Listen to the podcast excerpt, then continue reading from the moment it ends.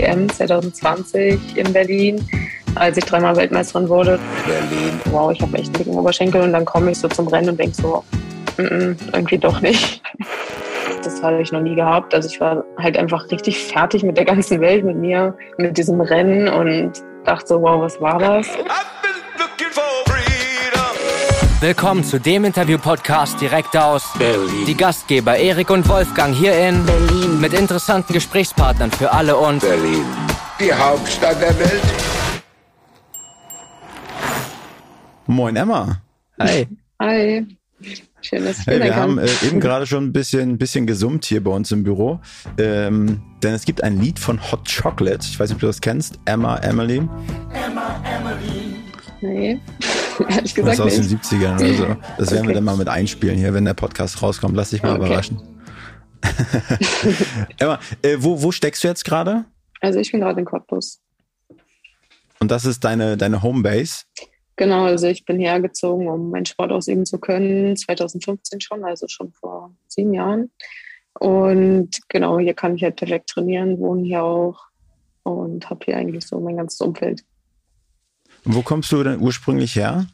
Ja, ursprünglich komme ich aus Hildesheim bei Hannover. Okay. Ich habe gesehen, dass du du hast eine Bahn irgendwo vorgestellt in einem Video, dass die, ähm, die, Bahn draußen ist. Sah das nur so aus oder ist das, ist das richtig so, dass ihr, dass du eigentlich draußen trainierst? Ja, also hier in Cottbus ist es tatsächlich so, dass ähm, also die Bahn ist so halb überdacht ähm, und in der Ja. Mitte ist es halt offen. Ist eigentlich eher untypisch. Also Wettkämpfe haben wir halt drin in der Halle und die Bahn hier ist auch 333 Meter und Beton. Und wenn wir halt einen Weltcup fahren oder die WM oder Olympia, fahren wir auf 250 Metern und dann Holzbahn. Okay, das heißt, du hast dir irgendwie die schlechtesten Trainingsbedingungen gesucht, dass du einfach im Wettkampf noch viel besser bist oder Ja, wie kann also man sich das vorstellen? ist tatsächlich so, dass es halt einfach schwerer geht auf unserer Bahn. Und wenn wir dann auf Holz gehen, merkt man schon, okay, die ersten Einheiten sind schwer, aber es rollt halt einfach ganz anders. Und ja, deswegen Ja. würde ich sagen, um hier zu, tra- oder zum Training ist es halt perfekt.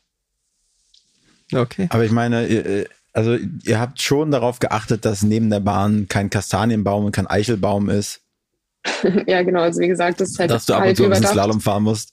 ist halt Ja, so okay. ein halbes Dach drüber und deswegen ist eigentlich die Bahn unter dem Dach, nur der Innenraum ist halt offen. Okay. Ähm, Cottbus, ja, ich war auch einmal in Cottbus und ich muss sagen, die, die Stadt hat mich jetzt nicht gecatcht, würde ich mal sagen. Also es war jetzt nicht so lieber auf den ersten Blick.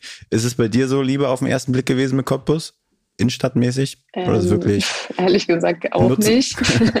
also eher so lieber auf den zweiten Blick oder dritten vielleicht. Ähm, am Anfang dachte Mhm. ich auch so, okay, ist schon ein Unterschied. Ähm, weil ich glaube, für den ersten Blick wirkt das ja alles so für mich so ein bisschen grau. Und ja, nicht so farbenfroh, nicht so fröhlich. Aber wenn man dann wirklich hier wohnt, auch ein paar schöne Ecken kennt, ähm, ja auch einfach die Leute kennenlernt und hier so, weiß nicht, sein Umfeld schafft, dann ist es schon so, dass ich mich jetzt auf jeden Fall hier wohlfühle und ein anderes, einen anderen Blickwinkel habe auf die Stadt als am Anfang. Wie würdest du sagen, äh, die Leute, die aus Hildesheim kommen oder aus der Nähe von Hannover, sind das so Frohnaturen oder sind die eher so ein bisschen verschlossener? Man gibt ja immer so, man sagt ja, die Kölner sind super offen, die Berliner sind auch alles Brubbelköpfe, die äh, ja so ne, erstmal kalt und doof nach außen sind, aber Keiner irgendwie braucht. eine, eine weiche Erdbeere vom Herzen her sind es bei den Leuten aus Hildesheim. Ähm, also ich glaube, also jetzt, ich kann es nur aus dem Sport so sagen auch, da war es halt schon so, dass wir unseren Trainer auch duzen konnten. Also es war halt so ein bisschen eine andere Ebene, so ein bisschen locker. Und hier ist es so, man sieht es halt alle, egal wer das ist oder wie alt man ist. Ähm, da ist halt so eine gewisse Distanz auch da. Das ist auf jeden Fall ein Unterschied. Ähm, ja, aber ich glaube in Hildesheim, also für mich, ich habe mich da immer wohl gefühlt. Die Leute waren cool drauf, entspannt. Ähm, natürlich auch nicht alle, aber so mein Eindruck. Okay, Emma. Ähm, da wir im Hauptstadt-Podcast sind, darfst du dich auch äh, ein paar Hauptstadtfragen stellen. Und ich glaube, Erik hat da was vorbereitet für dich. Ähm, das, also du warst wahrscheinlich auch schon ein paar Mal in Berlin. Wenn du an Berlin denkst, was ist so das Erste, was dir in den Sinn kommt? Also tatsächlich ähm, meine WM 2020 in Berlin, als ich dreimal Weltmeisterin wurde. Das ist irgendwie, also wirklich das erste Mal bei den Erwachsenen und dann halt gleich dreimal. Das ist auf jeden Fall hängen geblieben. Und ähm, es war auch einfach so cool, eine Heim-WM zu haben vor deutschem Publikum und da halt so angefeuert zu werden im Velodrom. Ja, das ist, äh, kriegt gerade schon wieder Gänsehaut auf jeden Fall so der Moment, der mir als erstes in den Sinn kommt. Ja, das, das glaube ich.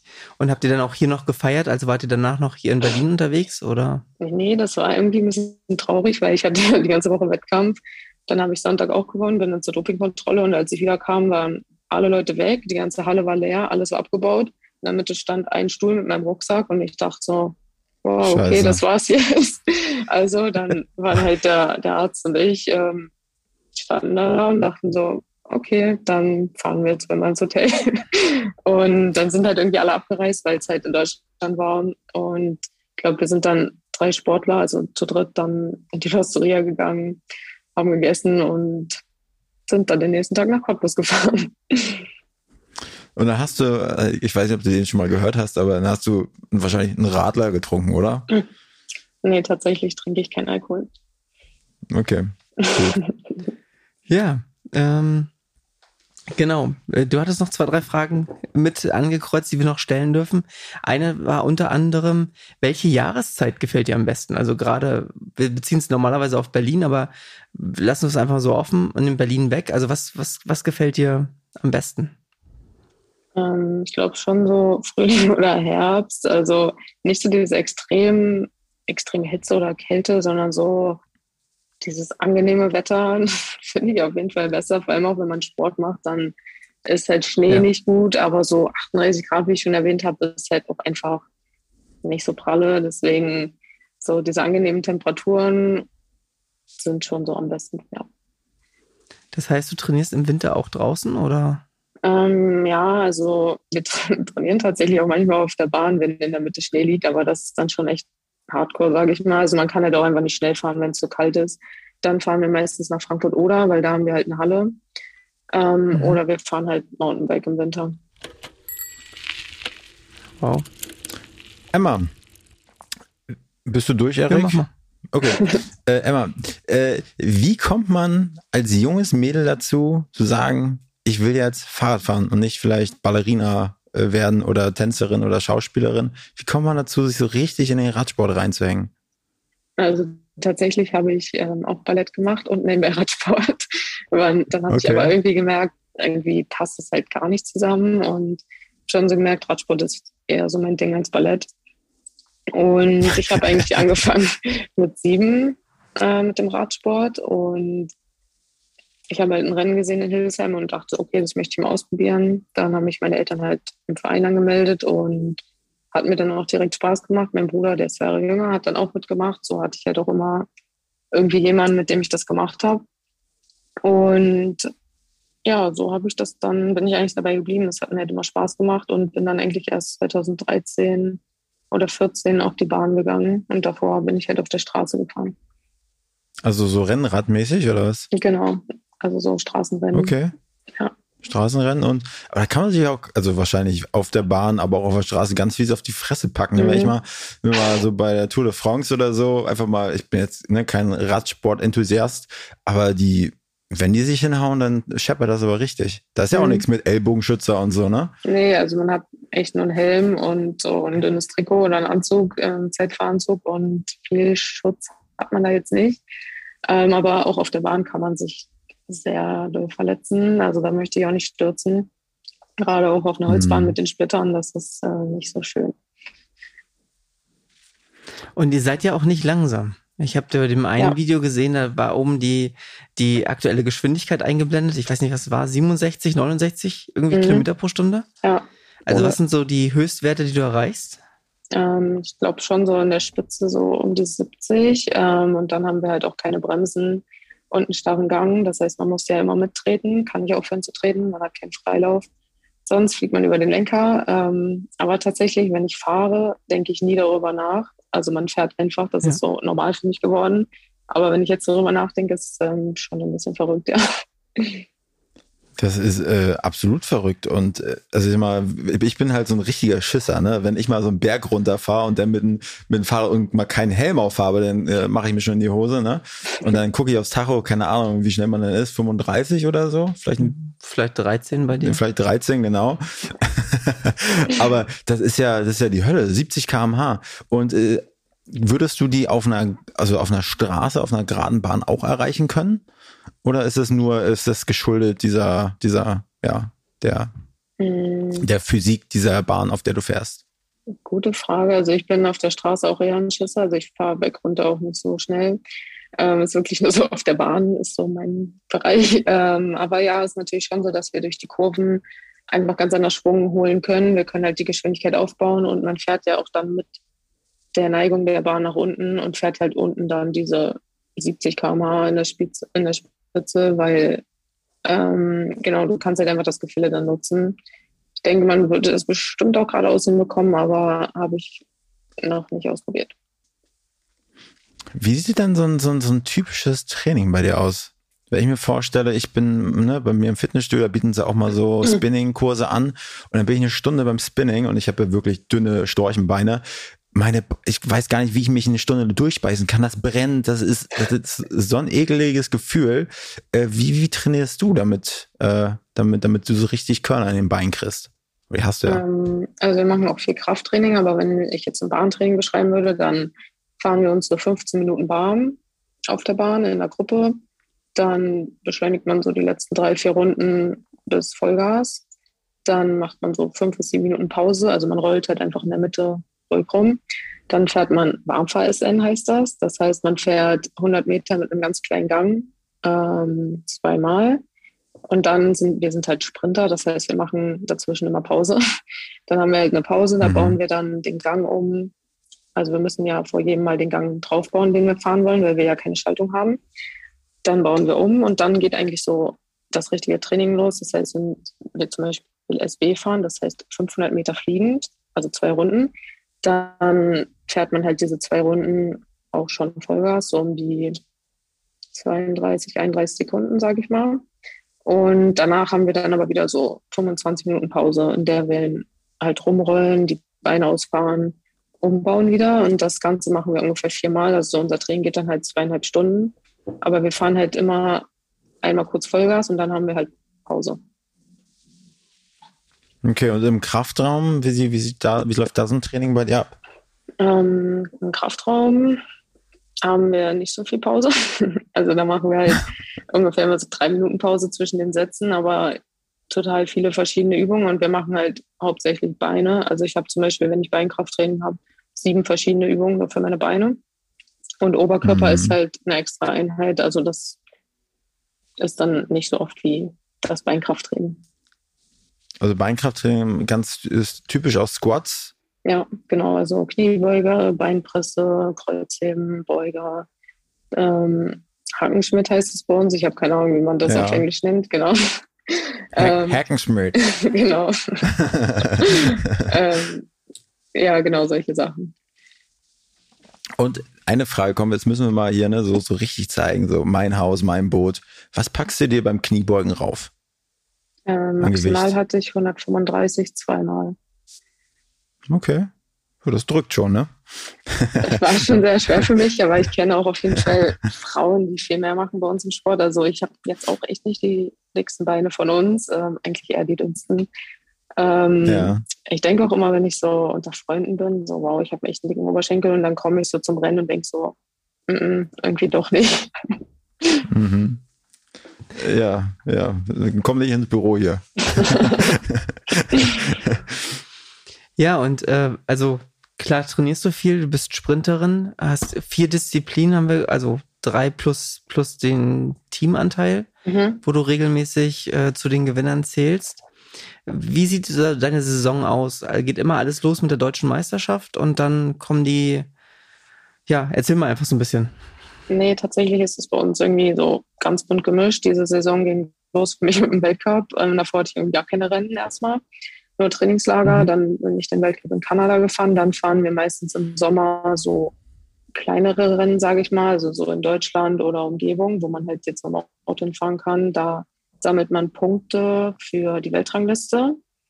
Und ähm, mit den Punkten kann ich mich dann für die Weltcups qualifizieren und da sammle ich Punkte für die WM. Die ist bei uns halt jetzt im Oktober. Das heißt, das ist sozusagen der Saisonhöhepunkt im Oktober. Und bis dahin fahren ja. wir halt Rennen. Zum Beispiel jetzt im August haben wir die Europameisterschaften in München.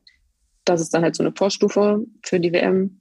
Und neuerdings fahren wir nach der WM noch eine Champions League sechs Wochen, was im letzten Jahr echt richtig hart war, weil das ist halt für die Zuschauer richtig gut gemacht. Übrigens ist ein Rennen auch in Berlin dieses Jahr, im November, ich glaube 17. oder so, falls ihr gucken wollt.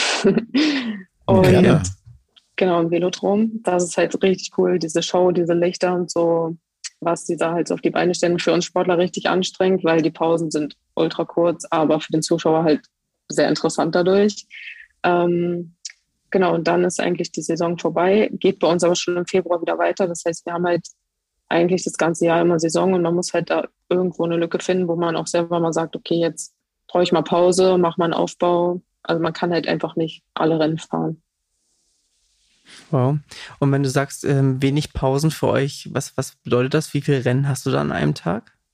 Also ich bin ich glaube, zwei oder dreimal Kairing gefahren und so vier bis, ja, so viermal Sprint, glaube ich. Und dann hatten wir halt dazwischen so 15 bis 30 Minuten Pause. Und das ist halt also das ganze Programm in zwei bis drei Stunden durchzudrücken, sage ich jetzt mal.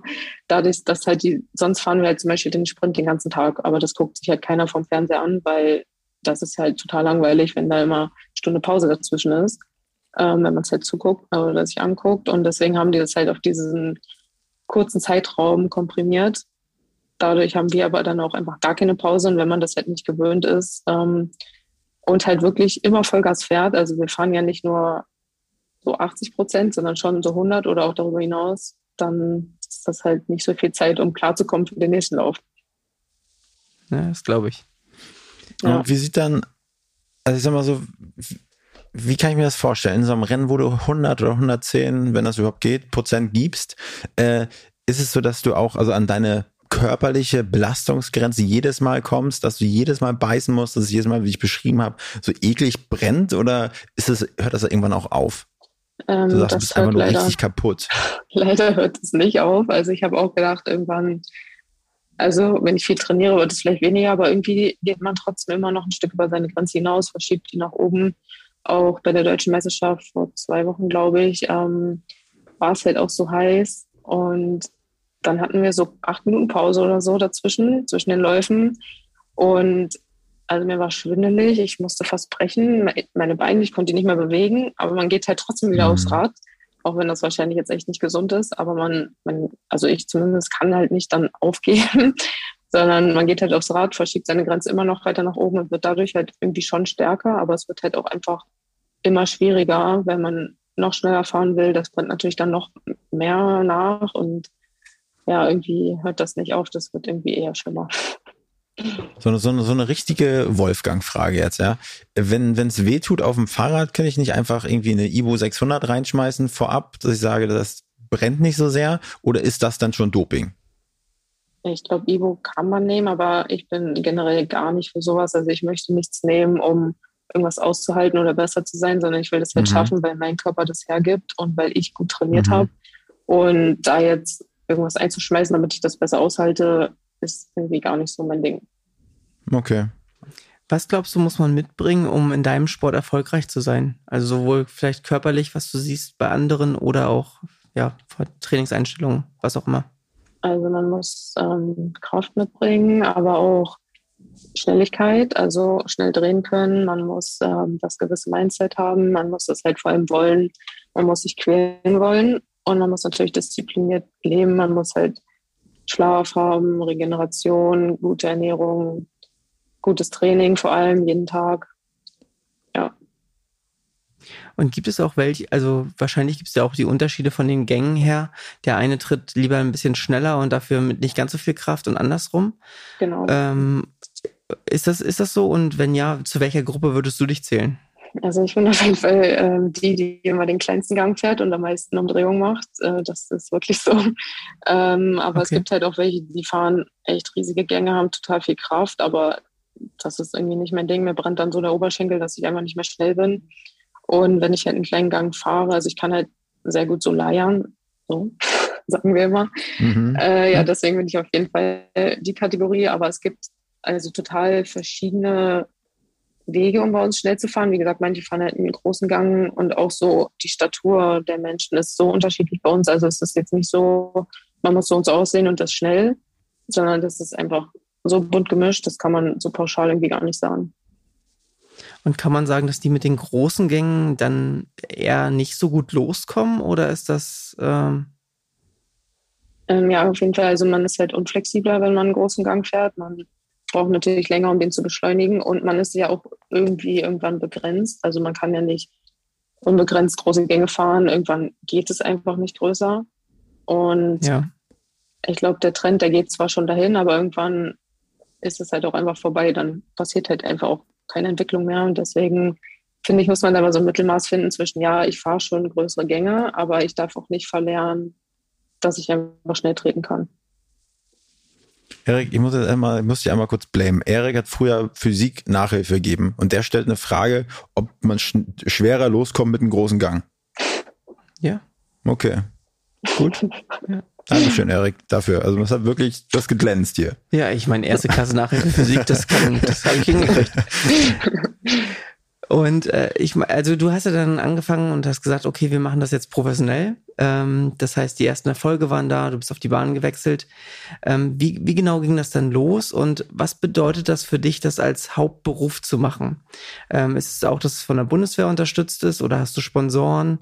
Ähm, genau, was, was bedeutet das, rechts und links Profisportler zu sein? Also ich habe eigentlich nie geplant, das so professionell zu machen oder als meinen Job zu machen. Das hat sich irgendwie so ergeben, weil ich 2013, da war ich halt noch Jugendfahrerin, bin ich bei der Deutschen Meisterschaft auf der Bahn in den Start gegangen. Und mein Landesverband Niedersachsen damals wollte halt, dass ich die Ausdauerrennen fahre, weil ich ja Ausdauerfahrerin war. Und es war eigentlich ganz lustig, weil mein Papa meinte dann, ja, immer willst du nicht mal Sprint probieren? Ich glaube, das liegt dir besser. Was man jetzt so bei den Straßenrennen gesehen hat, ist das eher so dein Ding? Und dann habe ich gedacht, ja, warum nicht? Habe das dort wirklich das erste Mal ausprobiert, habe irgendein Fahrrad bekommen vom Landesverband und wurde gleich zweit im Sprint und dritt im Zeitfahren und dachte so, oh, okay, so gut war ich wirklich nie auf der Straße oder im Ausdauerrennen. Wurde dann daraufhin von einem Trainer in Kaiserslautern angesprochen und der meinte, ja, immer, du hast echt Talent, möchtest du zu uns auf die Sportschule kommen? Und dann habe ich gedacht, ja, warum nicht? habe selber ausprobiert und habe halt direkt gemerkt, okay, das ist viel eher mein Ding. Und wir wurden halt Juniorenweltmeisterin ein Dreivierteljahr später im Teamsprint.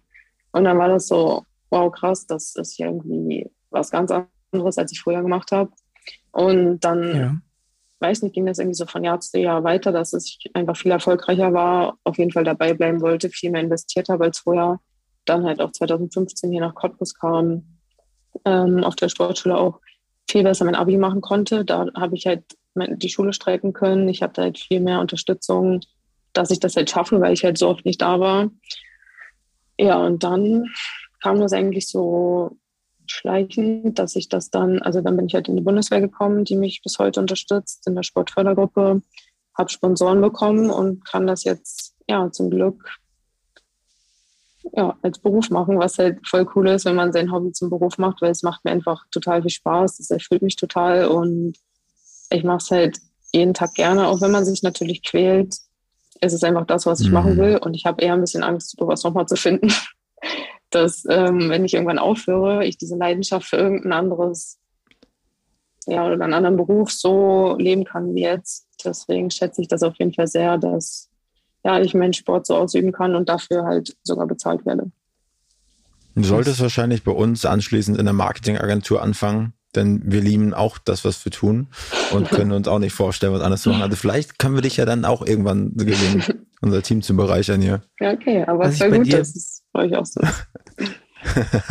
Was ich bei dir beeindruckend fand, du hast ja wirklich einige Sponsoren, oder zumindest bei Instagram sieht es danach aus, dass du immer mal unterwegs bist. Musst du dir die selbst suchen oder ist das wirklich, dass die mittlerweile mit dem Erfolg auf dich zukommen und es nicht noch nebenbei ein Fulltime-Job ist, äh, sich darum zu kümmern? Also am Anfang habe ich tatsächlich das so ein bisschen selber gemacht, aber ich habe erstens gemerkt, dass ich keine Ahnung habe und zweitens einfach auch keine Zeit, mich da so drum zu kümmern. Und dann habe ich mir, ähm, habe ich erst mit dem Teammanager von dem Team Brandenburg, wo ich hier fahre, zusammengearbeitet und jetzt bin ich halt bei Vitesse Kercher, was so Management ist und da ist halt der Klaus mein Manager und jetzt kann ich alles über ihn machen. Also ich schicke ihm das, er kümmert sich darum. Ich habe halt keine Zeit, die ich dadurch verliere und er hat vor allem halt auch Mhm. Ahnung, was kann man wie wo verlangen und so. Ich habe da ja gar keine Vorstellung von gehabt. Und das ist auf jeden Fall super entspannt. Ähm, er kriegt dann natürlich was von dem, was wir verdienen, ab. Und ja, das ist auf jeden Fall echt erleichternd. Das glaube ich. Wenn wir mal an deine Saison noch denken, dieses Jahr, was möchtest du noch erreichen und was sind noch die ganz großen Ziele? Also prinzipiell bin ich ja gar nicht so ein Mensch, der das sagt vorher. Ne? Also ich mache das lieber, Ja, bevor ich ja irgendwelche Proposen uns. abgebe. Ja, okay. ähm, also bei der Europameisterschaft gehe ich an den Start und bis bei den Frauen oder Erwachsenen habe ich noch kein Europameisterschaftstrikot gewonnen. Das ist auf jeden Fall ein Ziel. Dann bei der WM meine Titel verteidigen. Und das größte Ziel ist natürlich bei den Olympischen Spielen. Ja, ich möchte das jetzt nicht sagen, aber ihr wisst schon. Ja, Ja, ja, ja also mein, größtes Ziel ist auch mal beim Zahnarzt mir irgendwann mal einen Goldzahn geben zu lassen. Ja, wenn du genau. verstehst, was ich meine. ja, ja, Ja. wir verstehen uns. Aber kannst du, kannst du uns mal mitnehmen, äh, deine, über, oder kannst du mal kurz über deine bisherigen größten Erfolge sprechen, was das in dem Moment mit dir gemacht hat, wie Hm. du diese Momente so erlebt hast? Weil du meinst, wenn du ans Velodrom denkst, dann äh, bist du wieder auf Wolke 7. Ja, also das war schon so bisher mein größtes Highlight mit der Olympiamedaille, weil ich halt einfach an, oder ich habe alle drei Disziplinen gewonnen, bei denen ich am, am Start war und die waren halt auch noch alle drei olympisch und im olympischen Jahr und das war so, wow, krass. Also ich habe zwar davor auch bei den Weltcups immer eine Medaille gewonnen, aber meistens oder oft war es halt einfach Silber und es war so, ich komme im Finale an, war schon so kaputt und es war so, okay, mir reicht jetzt Silber, aber bei der WM war das wirklich das erste Mal, dass ich dachte, mir reicht Silber nicht mehr. Ich will jetzt, auch wenn ich hier angekommen bin und weiß, ich habe das sicher, ich will einfach trotzdem gewinnen und nicht sagen, okay, dieser, diese Medaille reicht mir, sondern ich will wirklich das, das Größte oder das Höchste bekommen. Und das halt dreimal zu schaffen, war so krass, habe ich selber gar nicht mit gerechnet. Also einmal wäre schon schön gewesen, aber dann halt wirklich bei allen dreien zu gewinnen, das war so, konnte ich irgendwie gar nicht fassen. Dann stand noch mein Papa an der Bande und dann haben wir halt zusammen so geweint. Das war einfach richtig schön, so einen Moment mit ihm zu teilen, weil er mich halt auch schon, seitdem ich halt diesen Sport mache, so begleitet und mich auch früher und mein Bruder auch überall hingefahren hat am Wochenende, das auch finanziert hat und so. Und ja, ich glaube, wenn ich das Mhm. nicht gehabt hätte, wäre ich jetzt auf jeden Fall auch nicht hier. Diese Unterstützung und halt auch immer diesen, diesen Rückhalt. Also ich habe keinen Stress, aber ich kann gewinnen, ich muss aber nicht, weil ich kann nach Hause kommen und meine Eltern haben mich genauso lieb wie vorher. Das hat Ja. mir auch ganz viel gegeben. Und ja, dann natürlich bei Olympia die Medaille.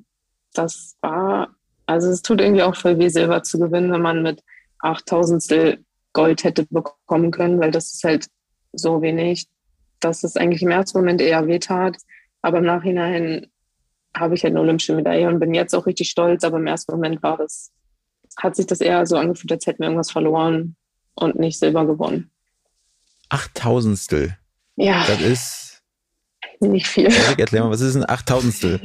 Was, was bedeutet das in eurem Sport? Also, wie viel Zentimeter waren denn da zwischen Vorderrad und Vorderrad? Ja, ich glaube nicht mal So einen Meter. ungefähr. Ich, ich weiß nicht genau, aber wenn man das Video sieht, dann ist es halt so wenig und wäre das Ziel, also klar kann man spekulieren, wäre das Ziel vielleicht ein bisschen weiter hinten gewesen, hätten wir es auch aufholen können oder ich. War aber nicht so und das halt so zu akzeptieren. Also wir sind theoretisch Weltrekord gefahren, aber die Chinesen waren einfach nochmal diese paar Zentimeter schneller. Ja, das Mhm. war irgendwie echt undankbar.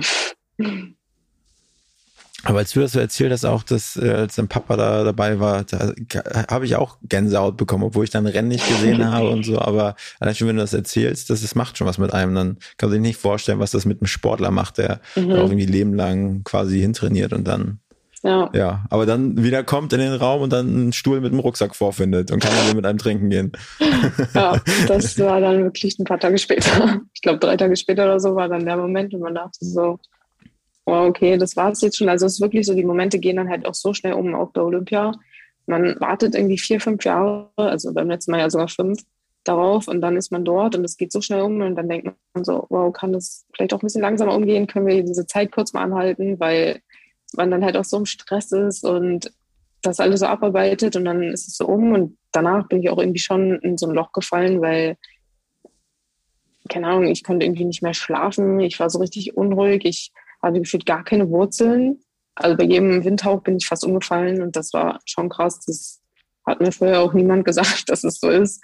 Habe im Nachhinein gehört, dass es vielen so ging, aber irgendwie redet halt keiner darüber. Und nachdem sie eine Medaille gewonnen haben bei Olympia, nachdem das Event vorbei ist oder was? Ja, genau. So generell, wenn halt die Olympischen Spiele vorbei sind, das ist halt so ein Riesenevent. Auch in der Gesellschaft hat es halt eine Riesenbedeutung, für einen selber natürlich noch mehr. Und ja. Das ist dann halt einfach vorbei und dann steht man da und denkt so, wow, okay, und jetzt? So. Ja, was kommt jetzt oder genau. was, ja? Und das ist erstmal wirklich so, als würde einem so den Boden und den Füßen wegreißen. Und man muss irgendwie erstmal klarkommen.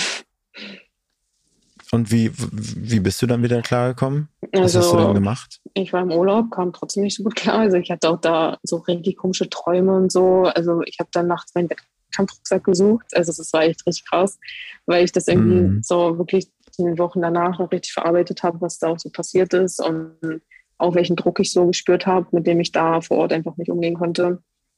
Und dann habe ich tatsächlich nach zwei Wochen wieder angefangen zu trainieren für die WM im Oktober. Habe mich auch gar nicht bereit gefühlt, das zu machen. Und ich habe es halt einfach gemacht, habe das vielleicht auch so ein bisschen ignoriert, das Gefühl. Und so richtig gut habe ich mich eigentlich gefühlt, als ich halt bei der WM die zwei Disziplinen wieder gewonnen habe, an denen ich am Start war und dann halt auch bei der Champions League gemerkt habe, okay, krass, ich kann das und ich weiß auch, dass ich das kann. Und da dann halt nochmal zu gewinnen, das hat mir halt auch so ganz viel Selbstvertrauen wieder gegeben. Ja. War das aber wirklich dem geschuldet, dass du in Anführungsstrichen, dass diese achttausendstel, äh, das, war das dieser Faktor, der den Boden unter den äh, Füßen weggerissen hat, oder war es wirklich der Fakt, okay, diese nächste, das nächste Highlight ist vier Jahre, also du musst, du musst erst vier, vier Jahre warten, bis das, dieses große Event nochmal kommt?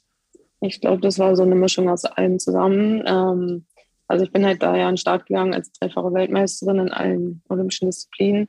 Und ich habe eigentlich immer gedacht, ich lasse das nicht so an mich ran, aber das ging dann irgendwie doch nicht so gut, wie ich dachte. Habe ich dann im Nachhinein mhm. gemerkt, dass halt die ganze Presse und auch alle um mich herum so erwartet haben, dass ich das jetzt wiederhole, obwohl das halt eigentlich anderthalb Jahre später war, weil es halt verschoben wurde. Das war auf jeden Fall ein Ding. Dann, dass wir halt so knapp Gold nicht hatten. Dann bin ich im Kairin die nächsten Tage echt schlecht gefahren, also gar nicht so, wie ich sonst gefahren bin. Ich hatte auch das Gefühl, okay, alle versuchen meine Taktik von der WM zu verhindern. Ich meine, das habe ich mir schon irgendwie so gedacht, aber ich kam halt nicht so damit klar. Und dann bin ich ja im Sprint Vierte geworden. Das heißt, ich bin im Halbfinale 2-1 habe ich verloren gegen die, die dann am Ende gewonnen hat, die Kanadierin. Hatte dann ganz, ganz kurze Pause, sollte dann um Bronze fahren, zwei Läufe und die waren halt, also ich, mein Akku war sowas von leer. Ich bin, glaube ich, noch nie so gefahren. Und ich war einfach auch so enttäuscht und sauer und keine Ahnung, was ich alles gefühlt habe. Ich bin einfach vom Rad, habe mich auf die Treppe gesetzt von der Bahn runter und habe so doll geweint. Das habe ich noch nie gehabt. Also ich war halt einfach richtig fertig mit der ganzen Welt, mit mir, mit diesem Rennen mhm. und dachte so, wow, was war das? Und ich glaube, das alles zusammen hat dann so den Boden weggezogen. Und mit dem Wissen würdest, also die nächsten Olympischen Spiele kommen ja irgendwann. Und ist denn deine Vorbereitung anders, dass du ja. sagst, weniger Rennen im Vorfeld oder ähm, irgendwie mehr Generation vorher oder was auch? Also gibt es dafür schon so Ideen in deinem Kopf, wie du sagst, das machen wir auf jeden Fall alles anders? Also ich glaube, ich habe das schon direkt bei der WM und bei der Champions League umgesetzt, was ich anders machen möchte oder so nicht mehr mit mir machen lasse auch. Ähm, und ich habe auf jeden Fall auch daraus gelernt und ich glaube schon, dass mich das auch stärker gemacht hat, einmal so wirklich durchs Tal zu gehen, ähm, zu merken, mhm. wie das halt so ist. Und so jetzt einen direkten Plan habe ich noch nicht für die nächsten Olympischen Spiele, aber ich glaube auch mein Trainer und alle drumherum haben halt gemerkt, wie es nicht funktioniert. Okay. Aber hast du denn, also wie, wie sieht so das Leben von, von Emma Hinze, äh, ich meine, so nebenher aus? Also Ich meine, Radsport ist natürlich dein irgendwie wahrscheinlich 80 Prozent oder was. So, wie, sehen, wie sieht der Mhm. Rest aus von deinem Leben? Wie, was, was machst du jetzt an so einem freien Tag? Wie regenerierst du dich?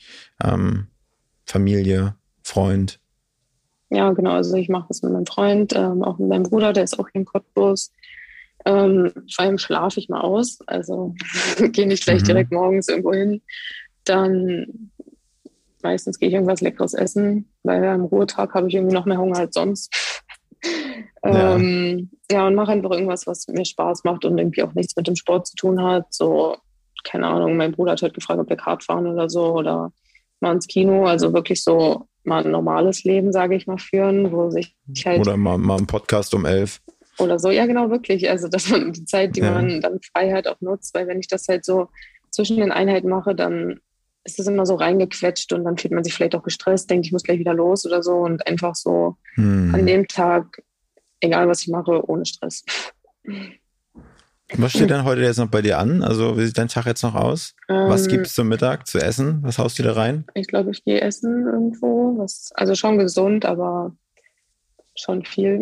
Dann fahre ich noch zu Sponsor. komm jetzt, Butter bei die Fische. Was, was, was, was, was wirst du dir bestellen? Was denkst du? ich glaube, ich weißt esse Sushi. nicht, du hast die Karten noch nicht studiert. Sushi, okay. Ja, also hat viele Kalorien, aber ist halt einfach voll lecker. Ja, okay. Genau, Gut. dann habe ich noch einen Termin beim Sponsor. Dem wollte ich ein Trikot von der Deutschen Meisterschaft schenken. Und Mhm. dann, ja, wie gesagt, wollte mein Bruder mit mir Kart fahren. Und ist dein Training komplett fremdbestimmt? Also bekommst du einfach jetzt, nächste Woche sieht so aus, dann musst du da sein, dann musst du da sein, das machen wir, das machen wir? Oder bringst du sehr, sehr viel selbst mit ein Mhm. und entscheidest mit? Also prinzipiell macht mein Trainer schon den Plan. Ähm, wenn ich jetzt merke, okay, das funktioniert nicht oder da ist vielleicht was zu viel oder ich brauche da was anderes, dann ähm, ja, kann ich das auf jeden Fall sagen und wir reden darüber. Aber es ist schon so, dass er den Plan für mich macht, ja. Und stehst du im Austausch mit anderen Sportlerinnen, also die erfolgreich sind und sagt, wie trainiert ihr, was macht ihr? Oder ist da jeder für sich unterwegs? Ähm, tatsächlich mache ich das gar nicht. Also ich gucke eigentlich nur auf mich und versuche mich weiterzubringen. Und weil jeder ist halt auch total anders, nur weil das vielleicht bei einer anderen Sportlerin funktioniert, heißt es halt nicht, dass es bei mir funktioniert. Aber man muss natürlich schon so gucken, wo geht der Trend hin, was kann man vielleicht noch verbessern, Neues aufnehmen. Hm.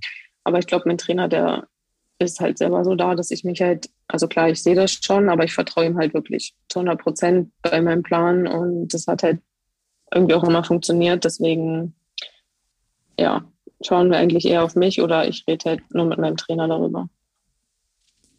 Du hattest, du hast vorhin kurz gesagt, äh, bevor ich es vergesse, äh, Strategie. Ähm, wie sieht denn so eine Strategie bei dir aus? Ich kann mir das gar nicht vorstellen. Also das Einzige, was ich mir vorstellen kann, Hm. ist, ich fahre langsamer, als vielleicht meine Gegner denken könnten und ich versuche sie so ein bisschen zu täuschen. Oh ja, ich bin schlechter und auf einmal zünde ich die Rakete. Aber wie sieht denn so eine Hm. Strategie bei dir aus? Also im Rennen meinst du jetzt? Ja. Ähm, ja, gute Frage. Also ich bin eigentlich eher so, dass ich so ein Pokerface habe und man sieht mir halt nicht so an, was geht jetzt in mir vor. Und ich glaube, so auch die Ausstrahlung bei mir macht es halt oder macht halt auch den Unterschied schon vor dem Start. Ähm, dann muss man natürlich auch flexibel bleiben. Also wenn ich jetzt jedes Mal das Gleiche mache auf der Bahn, dann ist man halt berechenbar und jeder weiß ja, okay, man macht dann das und das. Man muss halt so variabel bleiben, verschiedene Sachen ausprobieren. Und vor allem muss man halt an sich selber glauben und das, glaube ich, auch überbringen, weil wenn ich mich schon dahin setze so und jeder sieht, okay, die hat Mhm. Angst, dann nutzen die das halt auch aus. Und letzte Runde, was liegt dir mehr? Vorne fahren oder dahinter so ein bisschen taktieren? Also prinzipiell fahre ich, Also wo fühlst Ja, bitte. äh, ja genau, also ich fahre eigentlich immer von vorne, weil ich das halt gut kann, aber ähm, ich weiß halt auch genau, dass ich halt von hinten fahren muss, das üben muss, damit ich halt, wie gesagt, nicht so durchschaubar bin. Ähm, habe ich jetzt die letzten Rennen auch schon ab und zu gemacht. Also ich habe dadurch halt auch Sicherheit bekommen, okay, ich kann auch von hinten fahren und gewinnen. Ähm, aber für mich ist halt die sichere Variante immer gewesen, ich fahre halt von vorne und dann kommt halt einfach hoffentlich keiner vorbei. Ich habe so ein paar Ausschnitte gesehen, wo du dann vorne weggefahren bist. Und ähm, le gerade letzte Runde, gibt man dann schon von vornherein Vollgas oder ist man da eher so ein bisschen langsamer unterwegs und guckt nach rechts und links, wo sie dann kommt? Also von welcher Seite? Äh, wie, wie ja, was geht dann in deinem Kopf vor? Also beim Rennen denke ich tatsächlich an gar nichts, außer so instinktiv die richtige Entscheidung zu treffen. Also ich denke jetzt auch nicht nach, oh, mache ich jetzt das oder das, weil dann ist es meistens schon zu spät. Es muss halt wirklich so ganz schnell passieren, dass auch der Gegner halt nicht agieren oder reagieren kann. Aber man, also okay. sobald die letzte Runde eingeläutet wird, ist man eigentlich schon auf Vollgas-Tempo. Also am Anfang ist man natürlich erst die erste Runde so ruhig und guckt noch und so. Aber in der zweiten Runde baut man dann eigentlich schon so das Tempo auf, dass man die letzte Runde Vollgas fährt, weil sonst ja, ist es halt auch schwierig, dann als erstes Ziel zu kommen. Okay, also das heißt, da gibt es gar kein Taktieren und wir nehmen nochmal das Tempo raus und dann irgendwie genau. Ähm, starten wir nochmal richtig? Okay. Nee, also in der letzten Runde ist sehr selten, dass man das noch macht. Da ist eigentlich schon immer, okay, jetzt alles und dann ins Ziel kommt. Also so fahre ich zumindest. Vor allem so eine Runde, die ist ja auch fix vorbei, ne? 30 Sekunden. Wahrscheinlich kann sich 30 Sekunden aber auch wie eine Ewigkeit anfühlen. Ähm, also ich glaube, für die letzte Runde brauchen wir so 11 Sekunden, also die letzten 200 Meter. Ähm, fühlt sich aber auch wirklich dann manchmal, wenn man schon richtig breit ist, echt lang an. Emma, du hast ja gesagt, bis um 12 äh, wäre cool, wenn wir durch sind. Ich glaube, wir sind so ziemlich äh, am Ende angelangt, Emma. Ähm, gibt es noch was, was du unserer Community da draußen mitteilen willst? Oder gibt es auch Leute, äh, die vielleicht auch für dich interessant wären, mit denen du in Kontakt kommen könntest? Weil jetzt hast du hier die Möglichkeit, äh, einen Aufruf zu starten. Okay, tatsächlich so spontan fällt mir jetzt gar nichts ein. ja, also Sponsoren sind, glaube ich, nie verkehrt, ne? Ja, das stimmt natürlich. Also ich freue mich natürlich, wenn unser Sport erstens bekannter wird, ähm, vielleicht auch einfach mehr Fernsehpräsenz bekommt oder halt auch im Podcast natürlich, dass man einfach ja. so sieht, dass Bahnradsport halt ein richtig cooler Sport ist und auch interessant ist. Ähm, vielleicht auch schwer zu verstehen, aber dafür gibt es jetzt halt auch im Vorfeld so Erklärvideos, wenn es im Fernsehen kommt, was ich halt echt cool finde. Ähm, natürlich freut sich unser Sport oder ich, ich auch über Sponsoren, weil wir halt schon leider noch irgendwie so eine Randsportart sind. Zwar haben wir halt so die Bundeswehr, die Sporthilfe und Sponsoren, aber ist natürlich jetzt nicht so wie Tennis spielen oder sonst was. Deswegen freut man sich darüber natürlich immer. Ja, gut, nehmen wir das mal mit hier. Also da draußen, ne, wenn ihr ein Gesicht für eure Marke braucht, Emma Hinze, it is. Klingt gut. Okay, Emma, äh, wir kommen zur letzten Frage. Ähm, und zwar lautet die wie folgt. Wen könntest du dir als nächsten Gast bei uns im Hauptstadt-Podcast vorstellen?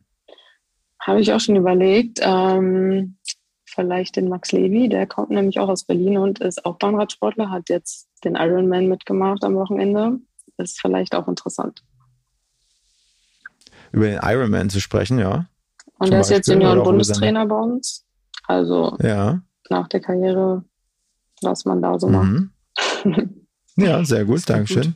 Und Erik, Würdest, würdest du bestimmt noch so ein bisschen was hinzufügen? Nee. Welche ein, zwei Fragen sollen wir ihm stellen? also, ähm. was, was meinst du, was für, eine, was für eine Knöpfe müssen wir drücken, damit er äh, gut, gut erzählt? Also Vielleicht glaube, auch eine Frage, die du ihm noch nicht gestellt hast. Aber eigentlich die Antwort glaub, ganz gerne wissen würdest. Ich glaube, ich habe ihn schon alles gefragt, was ich wissen wollte. ähm, okay. Aber was ihr auf jeden Fall fragen solltet, ist, wie man sich vielleicht oder warum man vom Bahnradsport von Sprint zum Ironman kommt, warum man sich das antut, verstehe ich selber nicht, aber ist vielleicht ganz interessant zu erfahren. Okay, gut, machen wir. Ja. Also Emma, du genießt deinen freien Tag heute. Vielen lieben Dank, dass du die Zeit genommen hast. Danke Und euch äh, ich mache deine Meldung via WhatsApp oder was auch immer, wann der Podcast rauskommt. Mhm. Und in diesem Sinne, wir wünschen dir äh, ja privat, aber auch natürlich sportlich alles Gute und super viel Erfolg und äh, hoffentlich brennt es nicht zu sehr in deinem Bein. Ja, danke. Das wünsche ich euch auch und vielen Dank. Danke, ja, vielen Dank. Mach's Ciao. gut. Tschüss. Diese Folge wurde produziert von Next Gen Media, deiner Full-Service-Marketing-Agentur aus Berlin.